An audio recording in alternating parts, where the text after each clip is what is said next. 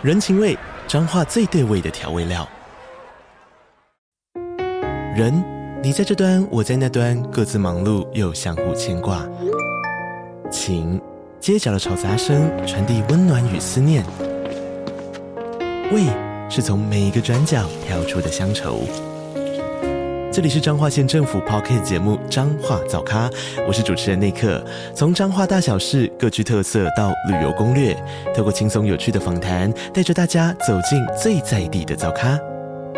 准备好了吗？彰化的故事，我们说给你听。以上为彰化县政府广告。今天要带来第一百六十六到一百六十八集《鸟取蜘蛛之家的古怪》。对应漫画是单行本第二十五卷第两百四十六到两百五十话。首先，必须先知道什么是罗马拼音。罗马拼音就是日文假名的发音标记。虽然看起来跟英文字母一样，但许多发音和英文并不相同。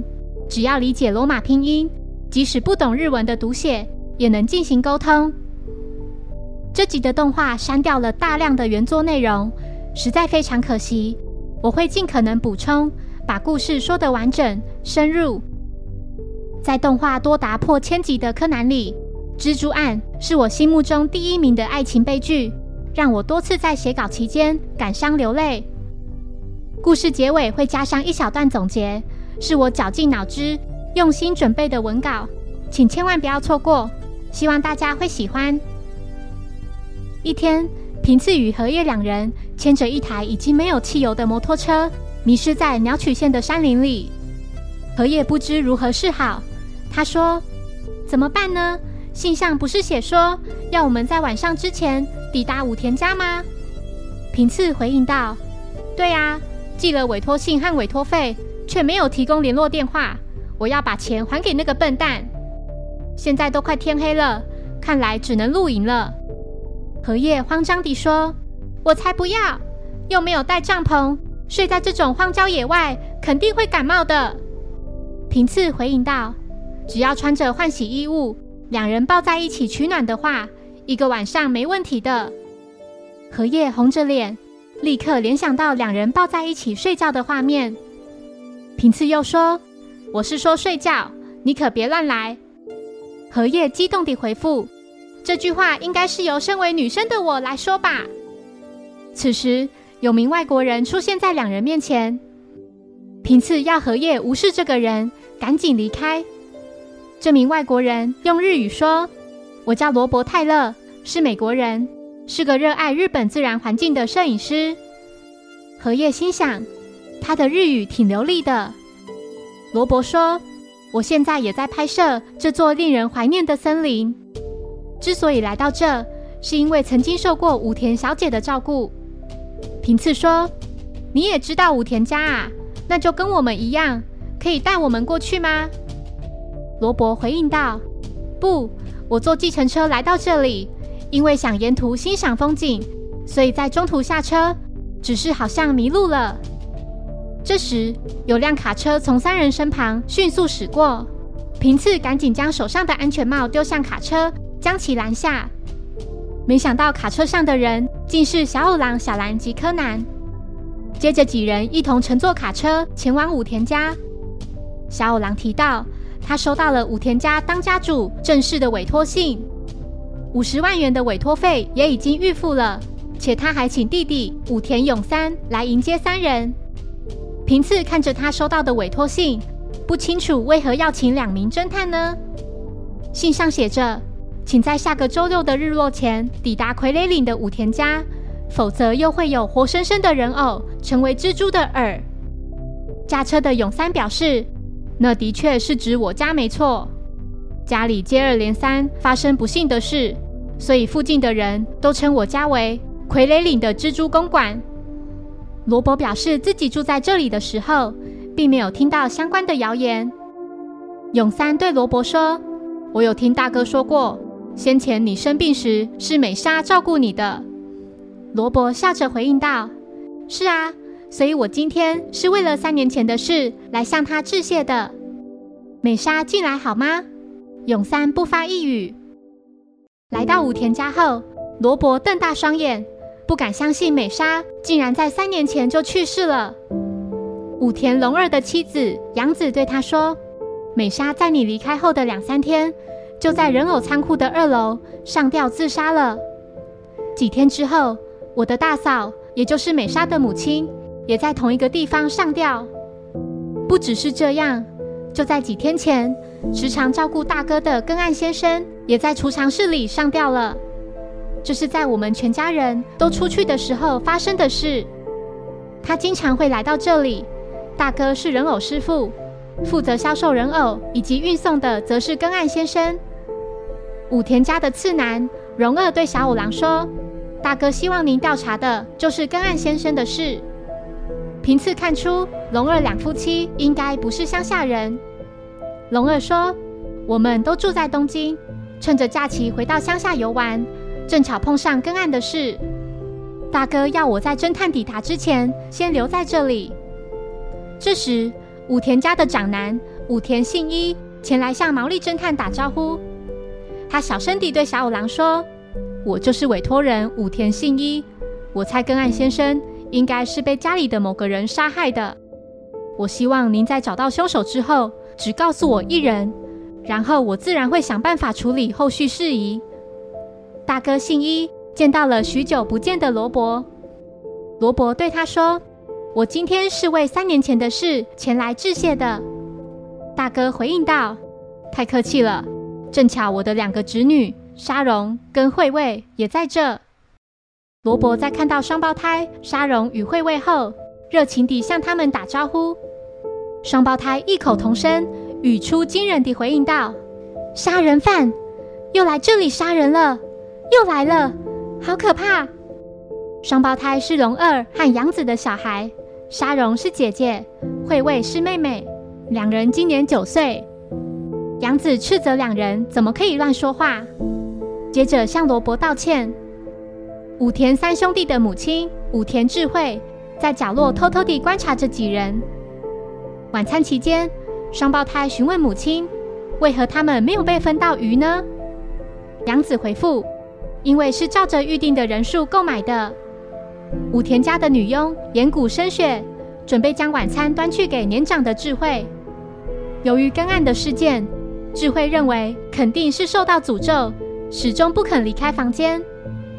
大哥醉醺醺地提到，他必须要去制作人偶了。罗伯向永三借了车钥匙，他想到美莎的墓前去祭拜。罗伯提到，现在过去的话，正好可以在途中的山谷。观赏月亮跟星星。听到此话的荷叶也想跟去，他邀请小兰一同前往。杨子准备带孩子们去洗澡，她请丈夫荣二协助烧柴火。一段时间后，罗伯将卡车停在一处山谷前。小兰与荷叶望向远方高挂在夜空中的满月，星光点点，直呼这景色真是太美了。罗伯并没有和两人。一同欣赏这片美丽的夜空。他独自一人站在卡车前，看着手中的照片，不禁潸然泪下，眼泪滴落在照片上。照片里的人是他和已经死去的美莎，两人看上去笑得非常开心。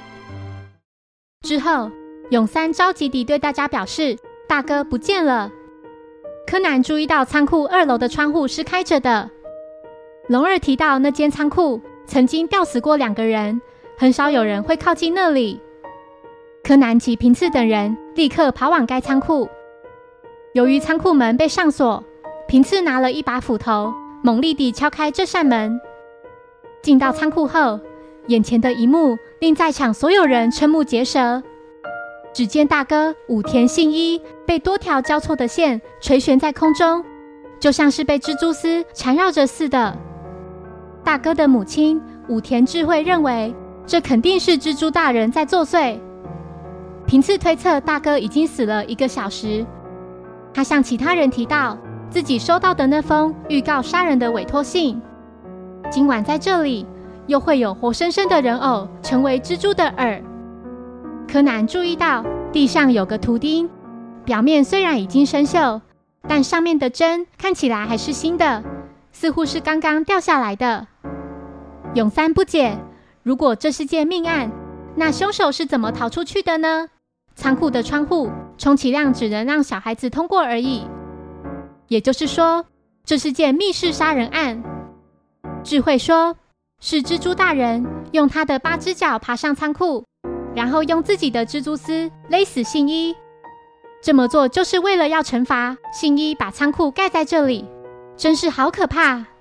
智慧说完便离开。平次询问什么是蜘蛛大人，龙二提到那是在这里流传下来的一段古老的传说。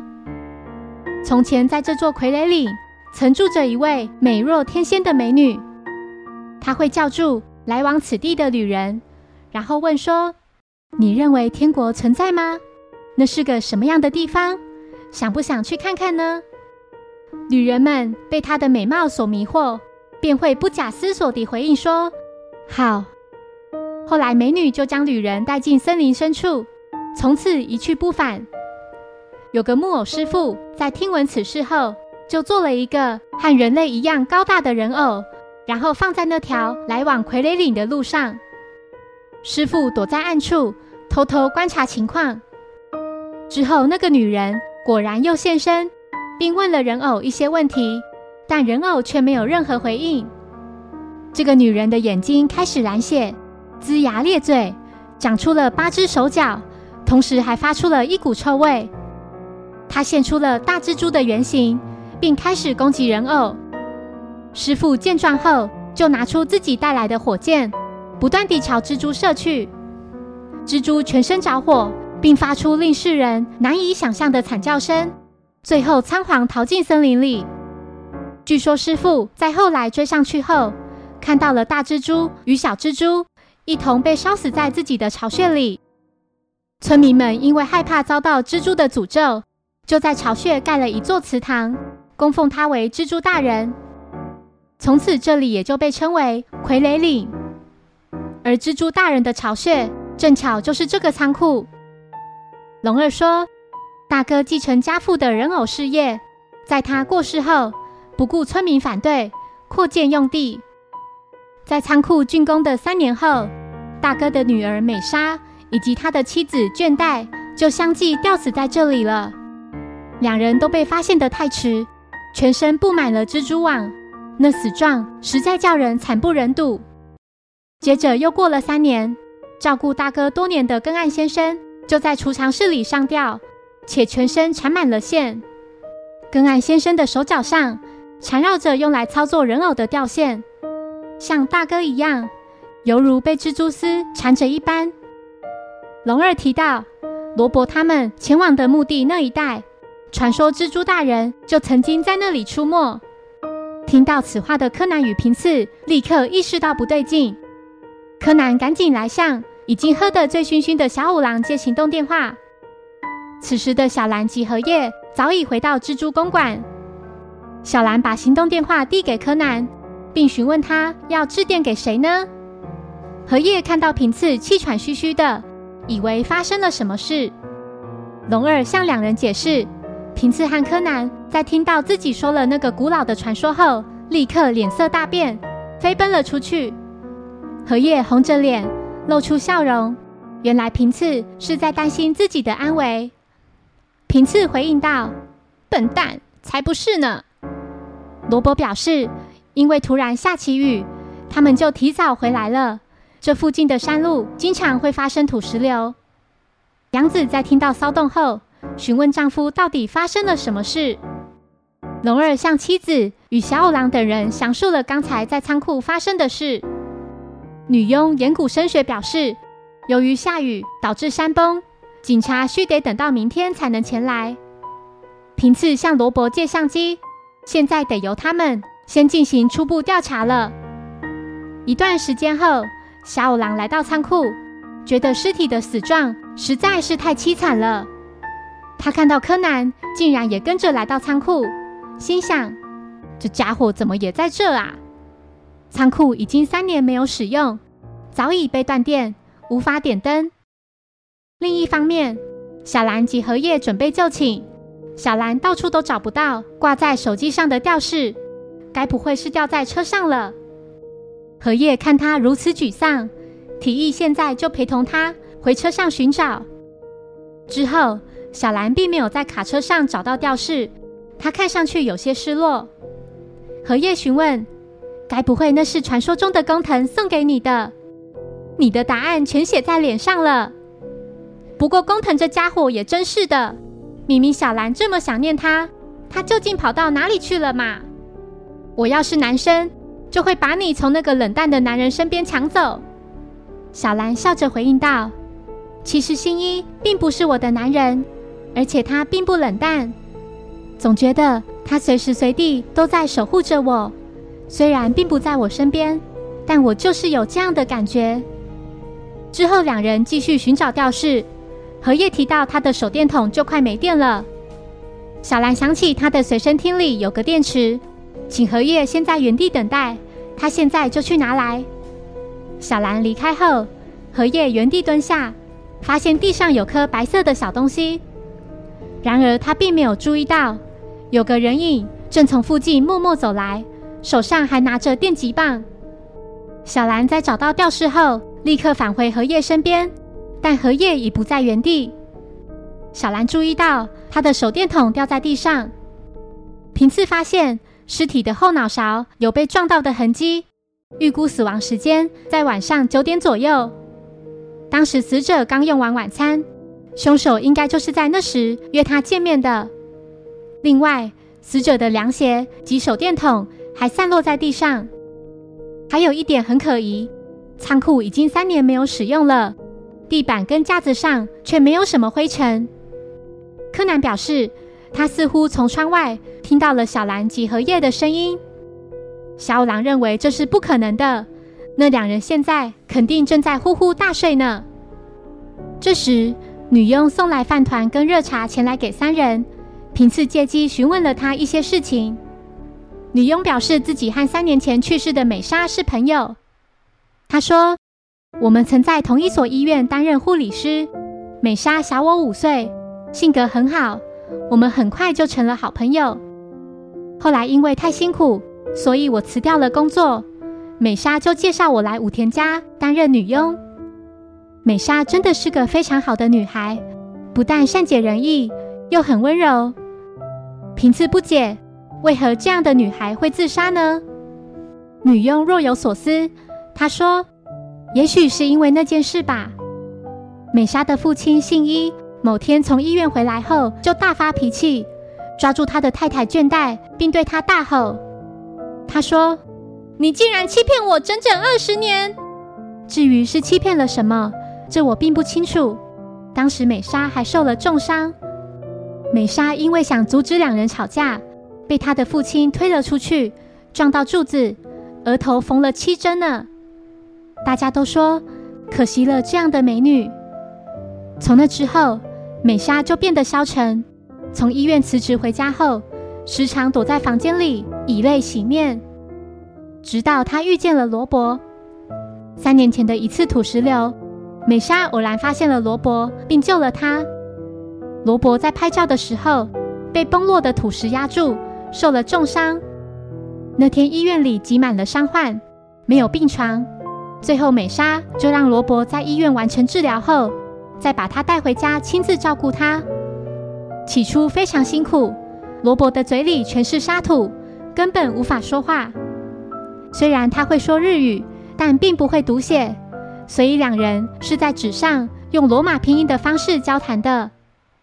后来，罗伯终于能开口说话时，开心的不得了，还很喜欢开玩笑呢，像是日本料理真的很美味，下雨天的沙石是最好吃的，还说我是某个王国的王子，来到这是为了找寻像光一样的新娘，等等。在大家为痊愈的罗伯举办送别会时，他与回到乡下的龙儿一家也处得很不错，而且美莎也变得比较开朗。但不知为何，在罗伯离开后，美莎又再次变得消沉。几天后，永三就发现美莎在仓库上吊自杀了。后来，他的母亲倦怠也相继吊死在仓库，跟着女儿一起去了。在他们去世后，身为父亲及丈夫的信一没有流半滴眼泪，参加葬礼时也显得很平静。反倒是龙二相当激动，哭得非常大声。再来就是双胞胎沙荣跟惠卫，他们和罗伯处得很愉快。可是，在两年前回老家时，却说了奇怪的话：“就是罗伯杀了美莎姐姐的，就是罗伯，太过分了。”美莎是在罗伯离开后上吊的。前来取人偶的根岸先生也很惊讶。双胞胎是在和根岸先生交谈过后才说了那些话，具体谈论了什么并不清楚。根岸先生说，双胞胎有询问他的名字。后来在根岸上吊的那天，所有人都到附近参加聚会。杨子因为要回家准备晚饭而提早回来，然后就在储藏室发现根岸的尸体。当时我和信义大哥去超市买晚餐的材料。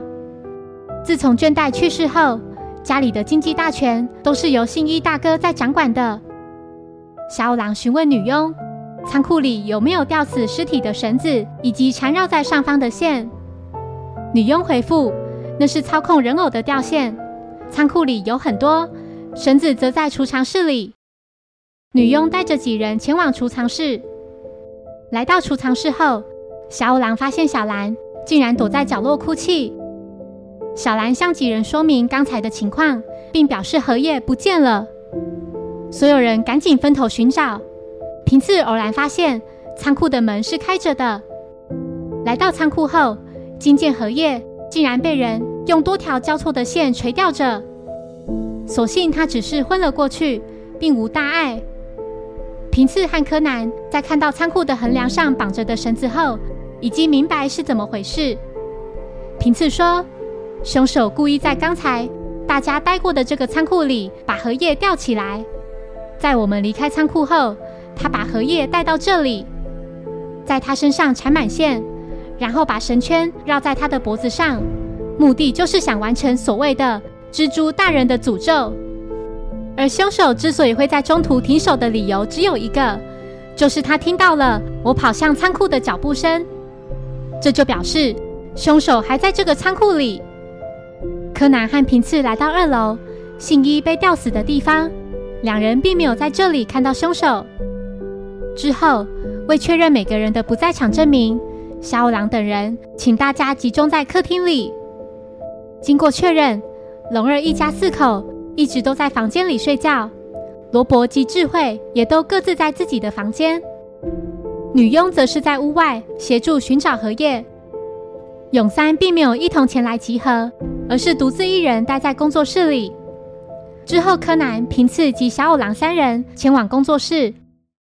永三表示自己一直待在这里工作，制作大哥明天之前必须完成的人偶。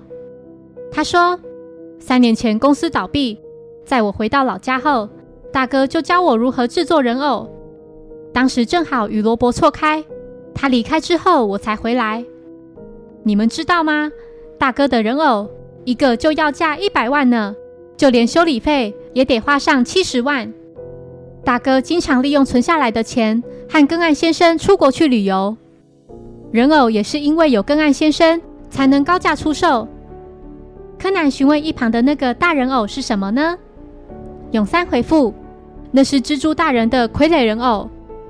家父在生前，只要碰上祭典活动，就会用这种大型人偶来演出蜘蛛大人的人偶戏。”平次询问：“后方那些箱子里放着什么东西呢？”永三回复：“这些是根岸先生在那天应该要带走的人偶。根岸先生死后，大哥就注意到少了一个人偶，而当时顾客不断地致电来催讨，所以大哥才又补了一个。”小五郎带着永三一同前去与大家集合。柯南及平次在其他两人离开后，便立刻打开箱子，认为这些人偶的修理费实在是贵得离谱。他们拿起其中一个人偶，翻开上面的盖子后，发现里面果然放有毒品。之后，两人碰到了杨子及双胞胎。双胞胎向母亲表示，他们在炉灶闻到了奇怪的味道。几人来到炉灶后，平次利用工具翻了翻炉灶内部。柯南询问双胞胎：“为何会说罗伯是杀人犯呢？双胞胎回复：罗伯要回去的那天，美莎姐姐要我们去询问罗伯的心意。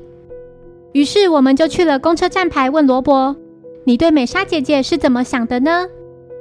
没想到他写了很过分的话，要他去死，是不是很过分？真的很过分。杨子认为肯定是孩子们看错了，罗伯并没有那么坏。杨子递了一张根岸先生的名片给柯南，并说：“我不该给他们看这张名片，就因为这张名片，孩子们吵了许久呢。”一直问说这是谁的？平次在炉灶里找到了一个电击棒，他和柯南两人用最快的速度跑向荷叶及小兰。平次突然对荷叶说：“把衣服脱下来好吗？”听到此话的荷叶及小兰感到错愕不已，尴尬地看着平次。平次及柯南两人正准备合力脱下荷叶的衣服，平次被打了一记响亮的巴掌。之后，他和柯南在房门外等候时，平次对柯南抱怨着：“为何只有他被打呢？”柯南笑着回应他：“因为我是小孩啊。”小兰告诉房外的两人，荷叶的背上有个像灼伤的小伤痕，他果然是被人用电击棒击昏的。小兰又说，荷叶并没有看到犯人，但在仓库前发现了一颗白色的小东西。柯南与平次马上联想到那是 BB 弹，两人火速前往事发仓库。他们终于明白凶手是利用什么手法。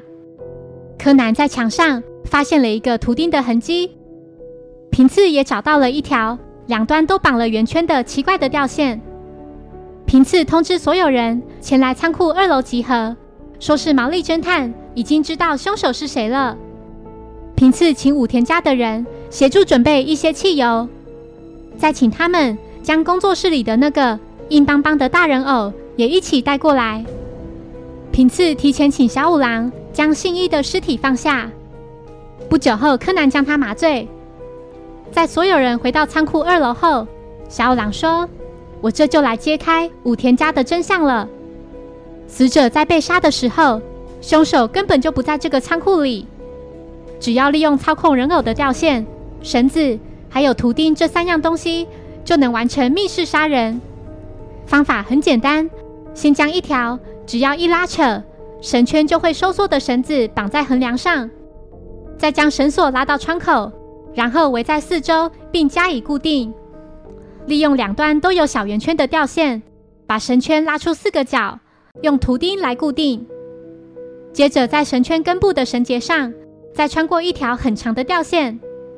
并将这条吊线的两端通过这个仓库中央的横梁，从窗口拉至外面，如此便完成了所有装置。柯南利用手电筒向大家展示了稍早就布置好的凶手的手法。小五郎继续说：“接下来只要把死者叫到这来，要他锁上门，然后想办法让他从窗户向外看。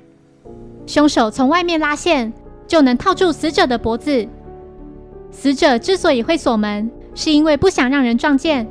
他要谈论的是非常重要的事。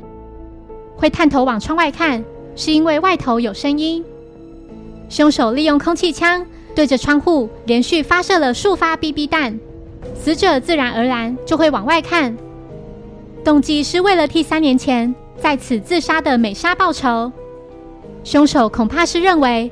死者在知道美莎不是自己的亲生女儿后，就不停地折磨她，最后才导致她走上自杀的绝境，对吧？龙二听到此话的龙二知道无法再继续隐瞒，他向妻子道歉，并说：“我知道自己迟早要向你坦白的。其实美莎是我和大嫂倦怠所生的，她是我的女儿。”杨子简直不敢相信。也难以接受这个残酷的真相。龙二说：“那是在我们相识之前的事。在医院里得知大哥因为生理缺陷而无法生育的倦怠，泪流满面地前来请求我，希望我能够完成大哥热切盼望能有孩子的心愿。于是就一次，我们就只亲热了一次。大哥和我是相同的血型，应该是不会被发现的。”直到三年前，院方不小心对大哥说溜了嘴，害得美莎自杀。倦怠也因为自责，跟着女儿一起去了。这一切就由我来承担。龙二询问小五郎：“可是您为何会知道我是美莎的生父呢？”我和倦怠并没有和任何人说过。小五郎回复：“是名字。美莎和两个双胞胎女儿莎荣跟惠卫的名字连起来，正好是一个循环。Misa、沙艾、Amy。另外，你在美莎和倦怠的葬礼上的反应过于异常。”龙二提到，女儿们的名字全部都是家母取的。智慧对龙二说：“因为我都知道，所以为了你才特地将他们的名字连成一圈。在倦怠把孩子从医院带回来的时候，从你们两人的举动中就一目了然了。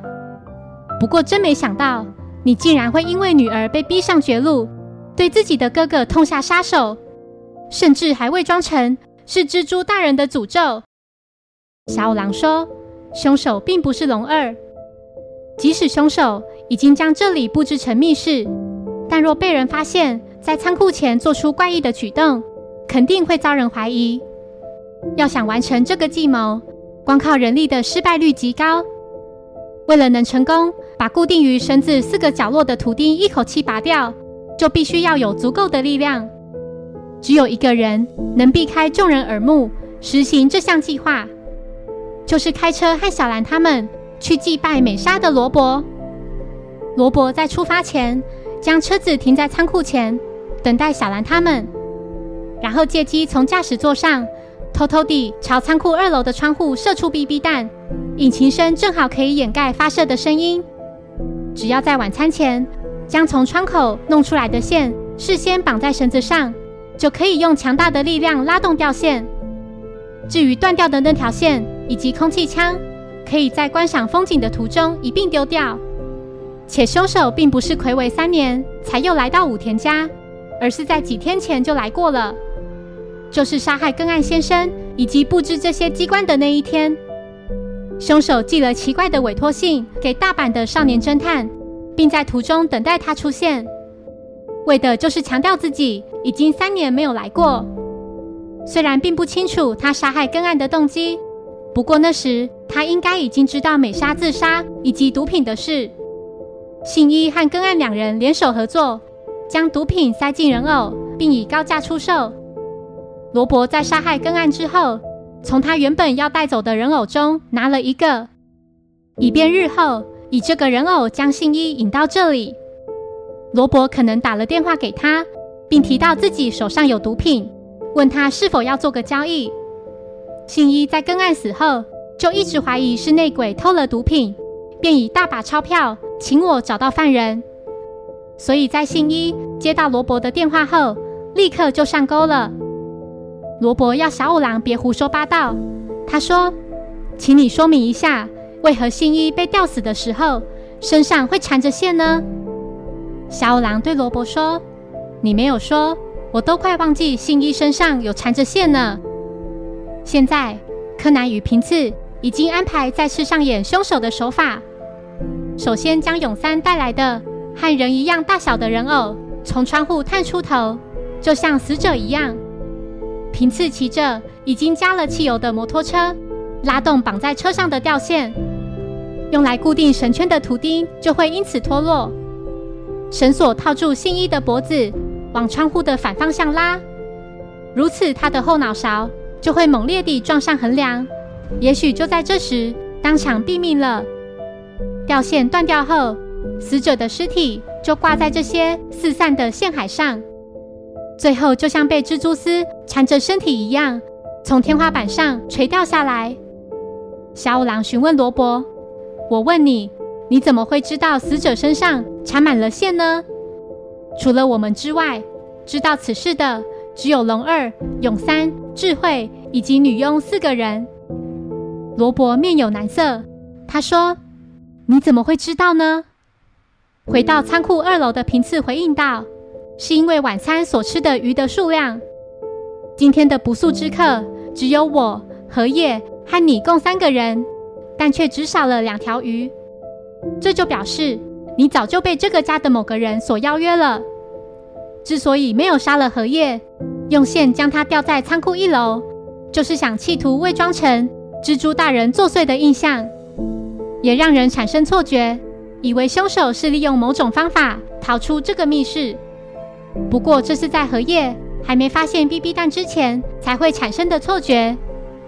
杨子询问罗伯：“为何要杀了根案呢？”罗伯回复：“前几天我刚到这里的时候，根案告诉我，美莎在你回去后就上吊自杀了，肯定是新一逼死她的。这也没办法，毕竟不是自己的亲生女儿。受了重伤的女孩也不会有人想要。”活着也没有意义。根岸服了毒品之后，眼神涣散，边笑边对着我说：“罗伯流下眼泪，难过地说：‘我知道他的英文不是很好，为了他，这三年来我拼命苦读日语的读写。在我终于回到这里来见他时，原本满怀期待他会面带笑容迎接我，但他却已经永远离开了。’平次对罗伯说。”可是你这样对待荷叶，未免也太过分了吧？罗伯激动地回应道：“我才不管会伤害到谁，或是被谁怀疑，这些对我来说都已经不重要了。这个家的其他人对他见死不救，通通都该死。”平次忍不住抓起罗伯的衣领，愤怒地对他说：“本来我是不想说出口的，不过我看我还是告诉你好了。当时情绪不稳定的美莎。”和你用罗马拼音对话的美莎，她之所以会自杀，也许是，也许是因为站在角落的柯南多么希望平次不要对他说出口。小兰和荷叶来到双胞胎的房间，向他们解释了那个词 “s h i n e”，英文念作 “shine”，也就是光芒闪耀的意思。罗伯一定是觉得美莎就像是光一样。闪闪发亮的人，双胞胎回想起罗伯曾经说过，他想要娶像阳光一样的妻子。两人想对罗伯道歉，因为更案的名字 Negishi，N E G I S H I 里就含有 shine 这五个字母，以为罗伯写了很过分的话，就把纸条交给了美莎，上面写了 S H I N E 这五个字母，如果用罗马拼音来看。拆成两半就是“西内”，日语的意思是“去死吧”。知道真相的罗伯瞪大双眼，接着全身无力地瘫坐在地。天亮之后，罗伯就被警察带走了。在警车上，他一直重复说着同样的话：“为什么我不是日本人呢？为什么他不是美国人呢？”就像一个故障的傀儡人偶一样，不断地。不断地重复着。蜘蛛公馆的秘密，在柯南及平次等人的到来后，逐渐浮出水面。一切的悲剧源于美莎的母亲倦怠。在得知丈夫无法生育后，为了让希望有孩子的她能够圆梦，哭着请求丈夫的弟弟龙二能协助她。倦怠会这么做，完全只为了丈夫。早已看穿事实的三兄弟的母亲，带着对儿子的偏见，以为龙二是因为亲生女儿的死而谋杀自己的哥哥。罗伯在三年前与美莎相识，并爱上了她。知道美莎的英语不好，便花了三年苦读日语。然而，当他再度回到武田家后，却得知心爱的美莎早已死去。根案服毒后，双眼无神。边笑边对罗伯说：“美莎肯定是被信一逼死的，甚至觉得受了重伤的女孩已经没有人要了。”万念俱灰的罗伯对于根案的这番话感到愤怒，也相信了根案所说的真相。接着，他开始精心计划谋杀，准备对根案与信一展开复仇。然而，导致美莎真正自杀的原因，其实是罗伯在三年前留给他的那个关键词。shine，也就是光芒闪耀的意思。罗伯曾和美莎说过，他想娶个像阳光一样的妻子，所以留下这个词，是对美莎充满爱意的告白。原以为美莎能知道自己与他心意相投，并能读懂这个词，然后等待自己。不幸的是，美莎把 shine 用罗马拼音来理解，以为罗伯是要自己去死。情绪不稳定的他，最终走上绝路。有多少的悲剧，仅仅只因为一个误会呢？许多时候，对于一句话或一件事的解读，是天堂，是地狱，均在一念之间。漫画最后一话的名称为“说不出口的话”。事先推理出真相的柯南与平次，得知了美莎自杀的原因。两人其实并不想告诉罗伯。如果让罗伯知道，心爱的人是因为自己才走上绝路，绝对会悲痛欲绝，彻底崩溃。